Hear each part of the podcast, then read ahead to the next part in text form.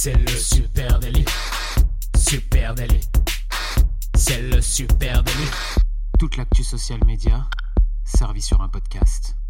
Bonjour à toutes et à tous, je suis Thibaut Tourvieille de La Broue et vous écoutez le Super Daily. Le Super Daily, c'est le podcast quotidien qui décrypte avec vous l'actualité des médias sociaux.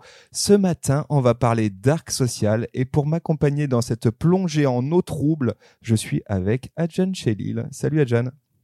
Salut Thibaut. Euh, ouais, ouais, aujourd'hui on va parler dark social. Alors euh, ça fait un peu peur hein, comme euh, comme terme, mais dark social au final euh, c'est juste là où vous organisez vos raclettes avec vos copains en messagerie privée, c'est tout. oui, c'est un peu ça. Est-ce que tu as sorti ton scaphandre hein? Parce que là on va on part vraiment dans les eaux profondes Je, et je sombres. Suis, je suis né dans les eaux du profondes. deep Je n'ai social. pas besoin de scaphandre. Euh, bah, le dark social, effectivement. Euh, Qu'est-ce que c'est exactement? Bah, Alimenté par les mobiles, les messageries, eh ben c'est en plein essor le dark social. On va parler de ça ce matin et on va euh, surtout euh, souligner que ne pas comprendre ce phénomène, eh ben ça pourrait compromettre aujourd'hui euh, la valeur que les marques ou que certaines marques attribuent aux médias sociaux. Euh, voilà. Donc qu'est-ce que c'est déjà Bah, le, le, le dark peux- social, il faut euh, faut revenir un peu sur ce que c'est. C'est on pourrait appeler ça un gisement du deep web. C'est-à-dire que c'est euh, ah, c'est beau. C'est hein, bien dit, ouais. C'est c'est en fait le dark social, c'est tout simplement tout ce qui est échangé sur les sur les réseaux sociaux, mais qui n'est pas accessible publiquement. Donc donc ça va être principalement tout ce qui est messagerie privée, mais ça peut être aussi par exemple des groupes privés Facebook. Est-ce qu'on peut parler de partage invisible? Pour parler Euh, du, oui, j'aime bien, j'aime bien. du dark social. Je, t'autorise, tu vois, à parler de partage invisible. Moi, ça me convient. Parce qu'il y a les messageries, mais il y a aussi, euh, tu vois, les emails, euh, Bien sûr, les tout- textos. Mais tout ce euh, qui s'échange et qui n'est pas euh, tout ce qui peut s'échanger, au final, tu as raison, tout, tout ce qui est échange invisible qui s'échange et que nous ne pouvons pas regarder.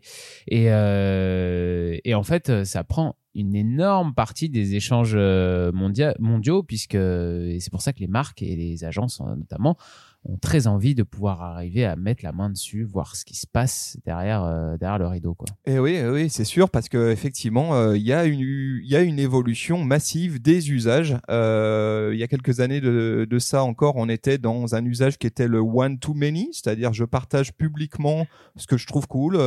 Évidemment, je trouve un article sympa, bim, je le partage et je veux que tous mes amis Facebook le voient ou tout mon réseau sur Twitter. Et puis on, on bascule vers un usage qui est celui du one to few ou même carrément du one to one, c'est-à-dire je veux faire des partages qui soient plus publics, qui soient pas forcément pour la terre entière, mais qui soient euh, plus restreints. Alors moi j'ai deux petites explications à, à ça euh, que, que j'ai théorisé personnellement. Très bien. La thé- la- voilà, le théorème de Chéline, le théorème théorème Chéline. Chéline. Euh, tout simplement, je pense que il y a deux choses. Par exemple, je vois sur Facebook, euh, qui est un bon exemple d'un d'un réseau social où à l'époque on aimait partager euh, des, des, des, des clips, euh, des articles, des choses comme ça. Quand on voit que l'algorithme de Facebook, même sur des pages perso, un classique, euh, fait en sorte que au final peu de notre audience voit les liens sortants qu'on partage. euh, ça pousse les utilisateurs aussi à se dire à quoi bon le partager là alors que mes meilleurs amis vont pas le voir, alors que dans mon groupe de discussion avec eux, je suis sûr qu'ils vont euh, qu'ils vont le voir.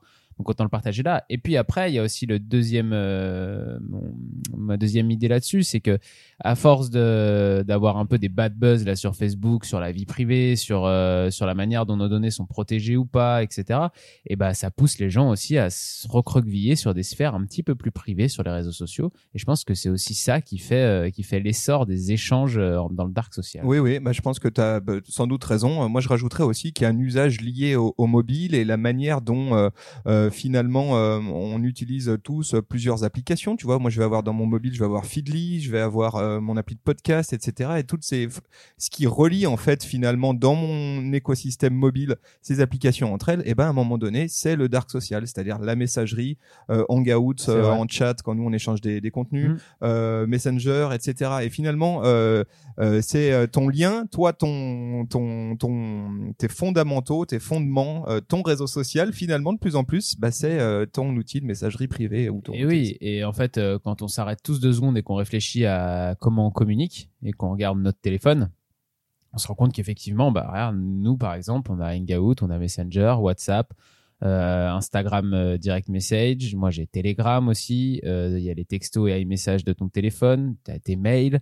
Euh, c'est énorme, en fait, euh, toutes, les, toutes ces espèces de messageries privées sur lesquelles tu, tu communiques avec, avec d'autres personnes. Et en fait, tu te rends compte tout seul, là, en faisant ça, que ça représente beaucoup plus dans tes échanges que euh, ce que tu poses sur les euh, posts et que tu poses sur les réseaux sociaux. Ouais, clairement. Et justement, bah, ça représente combien le dark social en vrai, hein, à l'échelle du monde? Et c'est pas, c'est pas très simple. Hein. On a quelques chiffres euh, là-dessus, Adjan. Euh, moi, je, je suis tombé sur une étude réalisée par la plateforme de publicité programmatique qui s'appelle Radium One. Je pense que c'est l'étude sur laquelle tu es tombé aussi, parce qu'il y en a pas 30 000. Oui, oui. C'est, oui, eux, alors eux, ils avancent un chiffre. Alors, c'est un peu à prendre, je pense que c'est un peu à prendre avec, euh, avec des pincettes, hein, parce que c'est difficilement mesurable au final.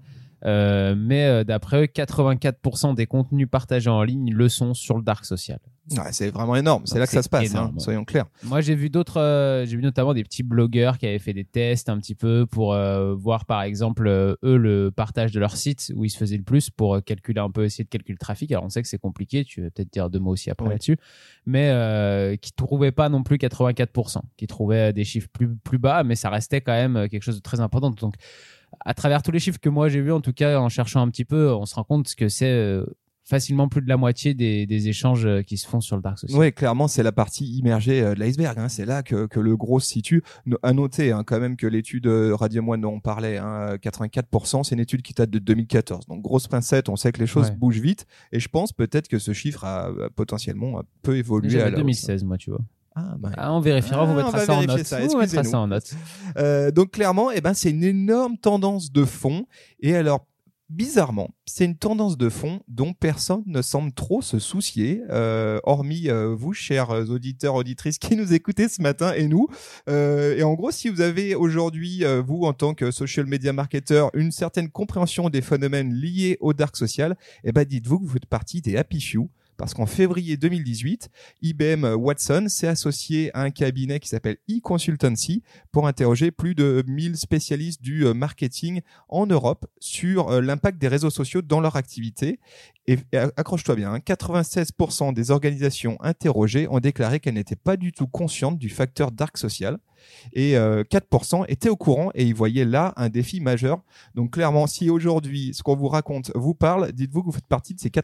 hein. C'était il y a un an. euh, J'espère qu'il y en a quand même quelques-uns qui se sont réveillés depuis un an, mais euh, effectivement, euh, le dark social pour le moment c'est euh, quelque chose qui est euh, bah, comme son nom l'indique, hein, qui est un petit peu caché, que personne euh, personne n'ose un peu aller gratter là-bas, mais quand même, on commence à voir quelques marques euh, qui vont être un petit peu précurseurs dans le domaine, qui vont aller, euh, qui commencent à aller en tout cas sur sur ce terrain-là et qui commencent à réfléchir sur comment on peut, en tant que marque ou marketeur ou agence, apparaître euh, à l'intérieur de ce dark social. Ouais, et il y a une raison hein, pour laquelle, euh, pour laquelle jusqu'à présent on n'a pas vu trop de choses, euh, pas vu trop de préoccupations par les acteurs euh, du marketing, du, euh, les, les dirigeants sur la, la question du dark social, c'est que c'est très difficile à mesurer.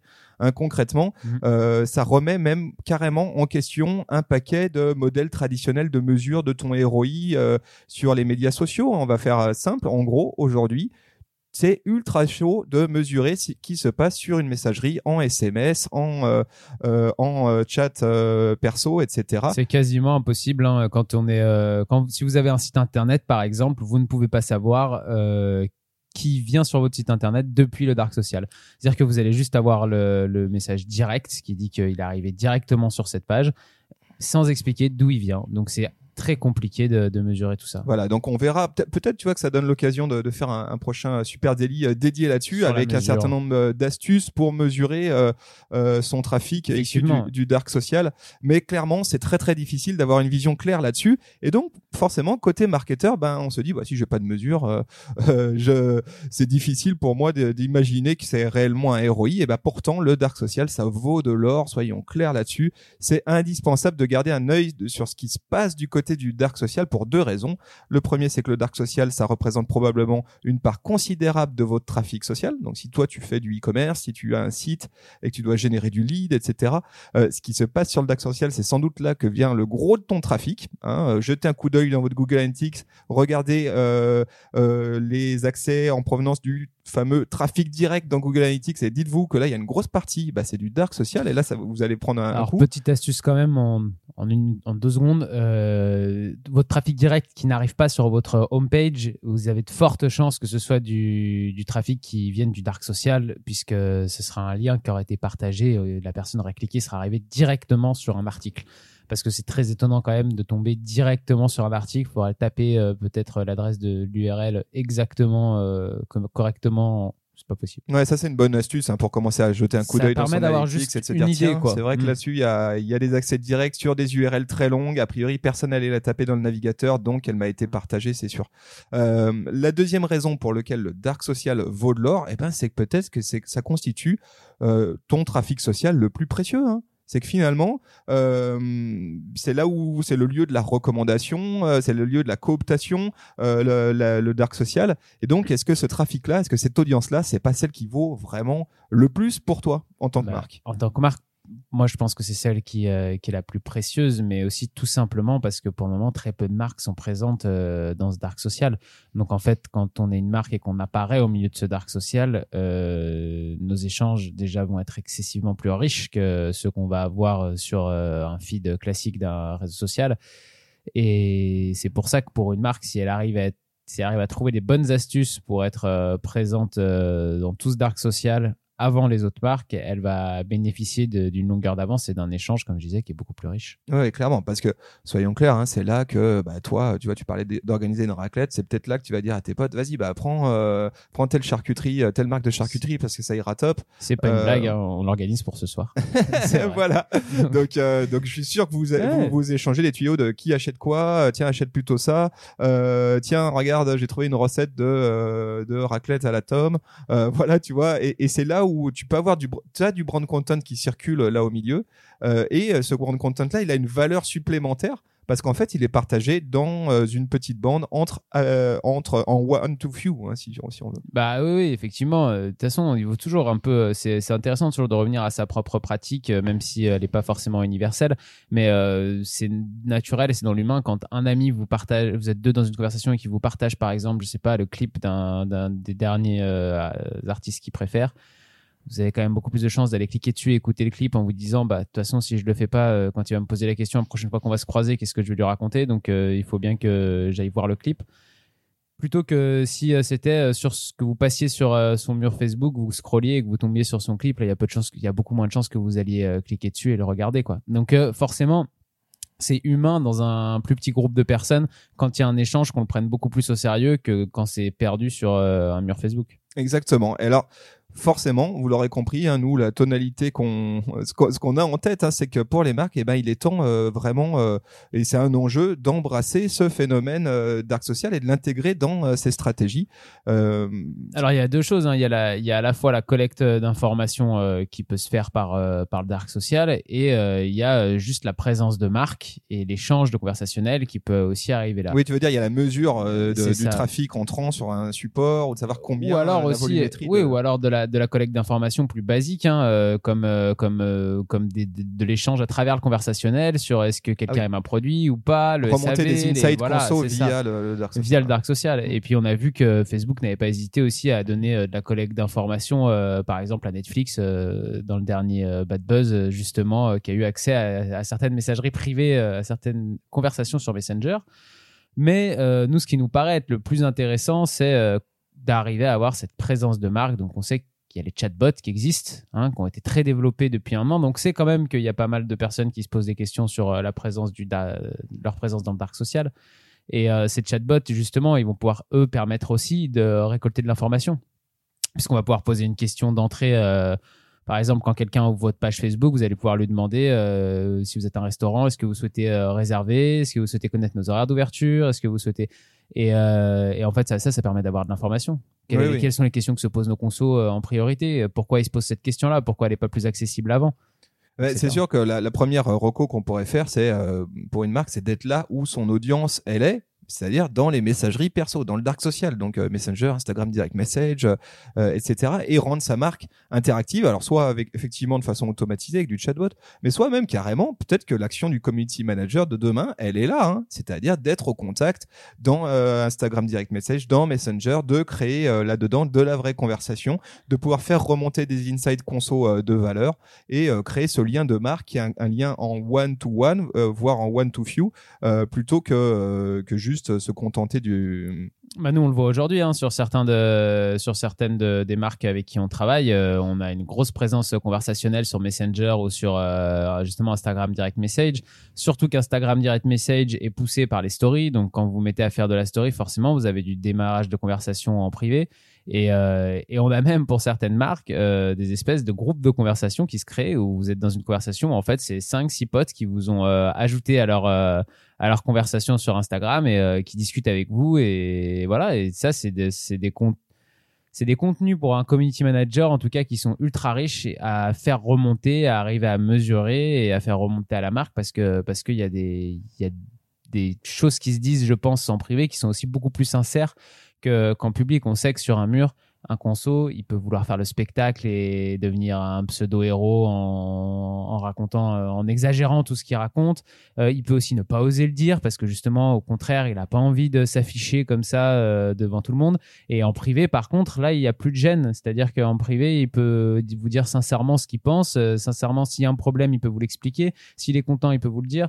Il n'y a plus de, il y a plus de honte, il n'y a plus de gêne. Il y a pas en fait, il n'y a pas le regard de l'autre, tout simplement. Donc, du coup, à partir de ce moment-là, la conversation, elle est normalisée.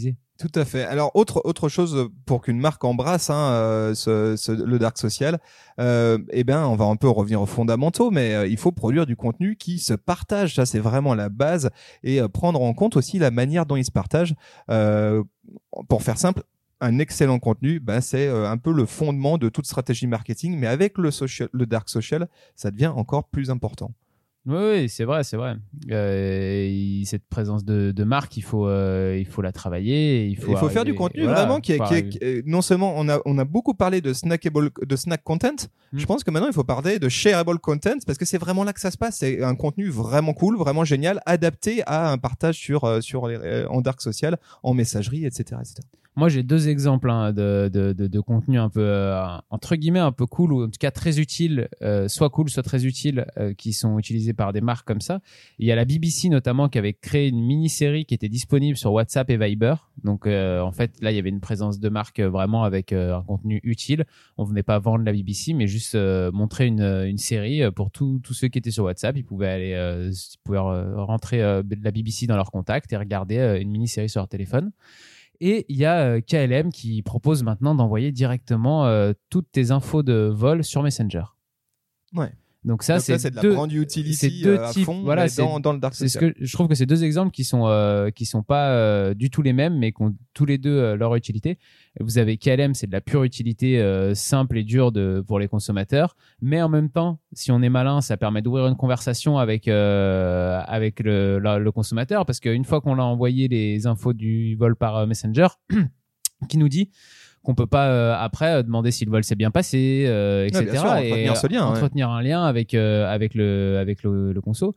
Et après la BBC, bah là c'est carrément un partage de, de contenu cool entre guillemets, une mini-série. Euh, c'est c'est pas forcément utile directement, mais c'est utile pour le divertissement quoi. Ouais, absolument. Troisième chose aussi, hein, c'est troisième gros point de levier, c'est bah, créer des communautés dans le dark social. Euh, là, je pense que c'est un des gros enjeux aussi. Alors, on parle de, de groupes Facebook, mais vraiment dans le dark social, sur WhatsApp, sur Messenger, sur euh, Insta Direct Message. Qu'est-ce qu'on peut, comment une marque peut créer euh, là-dessus des, euh, des des communautés, des audiences dans le dark social. Avec, moi, j'ai un exemple avec Adidas hein, qui est assez actif euh, sur WhatsApp et qui a créé pas mal de micro communautés autour de, de, de pro- de- autour de produits et puis notamment autour d'Adidas Running qui est un de leurs grands de leurs gros leviers et là ils proposent aux consos euh, directement un accès exclusif à ces communautés et puis surtout avec du, du contenu différent du contenu spécialement pour eux c'est-à-dire des actualités ultra ultra euh, réservées ultra ouais. adaptées Mm. ultra ciblées et puis euh, euh, des invitations à des événements etc donc là ils sont dans une zone d'échange où en fait ils ont créé leur mini euh, Leur mini communauté. leur mini communauté au sein d'un outil dark social qui est utilisé au quotidien. Et ça, je pense que c'est clairement vers là qu'il faut tendre dans ces stratégies. Et puis je trouve que c'est une super idée dans le sens où on savait avant, euh, il y avait certaines marques, on l'avait vu par exemple avec Rossignol, il me semble, qui, est- qui ont euh, 1000 pages euh, sur les réseaux sociaux pour euh, chacune de leurs communautés et tout. Et euh, ce genre de, de, de, de stratégie, ça peut permettre d'avoir une seule grosse page sur chaque réseau social euh, pour sa marque. Et après, à l'intérieur de cette page, avoir euh, des groupes privés ou des conversations ou des euh, avec euh, justement euh, des, des, des cibles beaucoup plus euh, recentrées. Autour d'un thème. Voilà, et WhatsApp, pour ça, ça me semble un super outil parce que euh, WhatsApp, c'est un outil où là, euh, t'es vraiment dans le dark social hein, pour le coup. Parce que Oui. t'as- qu'une info, euh, t'as pas de nom de prénom, t'as un, t'as un, un- un numéro de téléphone. Et euh, ça permet, je pense, même pour les marketeurs de se projeter vers des actions assez cool avec ça. Quoi. Moi, je vais juste ajouter une dernière chose, c'est que pour le moment, les, ces applis de messagerie privée, elles, on l'a vu, on a fait un épisode il y a deux jours dessus, qu'elles sont en pleine évolution là, et elles essaient de se rapprocher, notamment aussi de WeChat en Chine. On n'a pas trop parlé, mais euh, WeChat, c'est quand même euh, une application de messagerie. euh, instantanée qui, vous permet par exemple de réserver un restaurant, d'écouter de la musique, de faire du shopping ou même de transférer de l'argent. Donc tout ça sans quitter l'application WeChat. Et je pense que plus ça va aller, plus les applications de messagerie instantanée, de messagerie privée vont ressembler à ça. On n'aura plus besoin de quitter l'application pour faire des choses. Tout se fera en natif directement dessus. Et c'est à ce moment-là qu'on va pouvoir mesurer les marques qui seront arrivées avant et qui auront pris des positions sur ces, euh, sur ces plateformes-là. Elles vont exceller au moment où tous ces outils vont sortir, sur, euh, que ce soit sur Messenger, sur Instagram, sur euh, WhatsApp, etc. Et celles qui seront en retard, malheureusement, euh, vont devoir raccrocher au wagon et seront, seront pas les Ouais, plus performantes. mais je crois que tu as 100% raison. Alors ça, ça implique aussi que les marques qui souhaitent plonger là-dessus, elles fassent aussi leur révolution euh, et qu'elles changent leur algorithme, leur logiciel, la manière de penser en euh, basculant du one to many avec ce truc très top-down où je, moi je suis la marque, j'ai un Mm. haut-parleur, un mégaphone et je le balance à tout le monde à la tête entière en disant non, non, ça peut pas plus marcher comme ça. Il peut y avoir ça, mais à côté, il faut que je sois plus spécifique. Il faut que j'ai des messages euh, sur des petites communautés. Il faut que je m'organise et que je commence à euh, développer ça, quitte à faire le deuil de certains métriques, quitte à, être moins, à moins mesurer ce qui se passe, mais en tout cas, euh, intégrons le fait que ça a un impact fort de bouche à oreille, de notoriété sur ma marque. Voilà ce qu'on peut dire, les amis, sur le dark social ce matin. C'était euh, c'était assez dense, hein, mais, euh, mais voilà. Si vous avez des questions, si euh, vous avez des choses à ajouter, si n'importe quelle incompréhension, vous pouvez nous laisser un commentaire euh, sur les réseaux sociaux, à Supernatif, Facebook, euh, Instagram, Twitter ou LinkedIn. On a aussi, bien sûr, euh, on lit les messages hein, que vous nous laissez aussi sur Apple Podcast, par exemple. Et puis, n'hésitez pas surtout à laisser une note quand vous allez arrêter d'écouter cet épisode euh, sur Spotify, Deezer, Google Podcast ou Apple Podcast. Voilà. Merci à tous, on vous souhaite une très très belle journée et on vous donne rendez-vous dès demain. Ciao à tous. Salut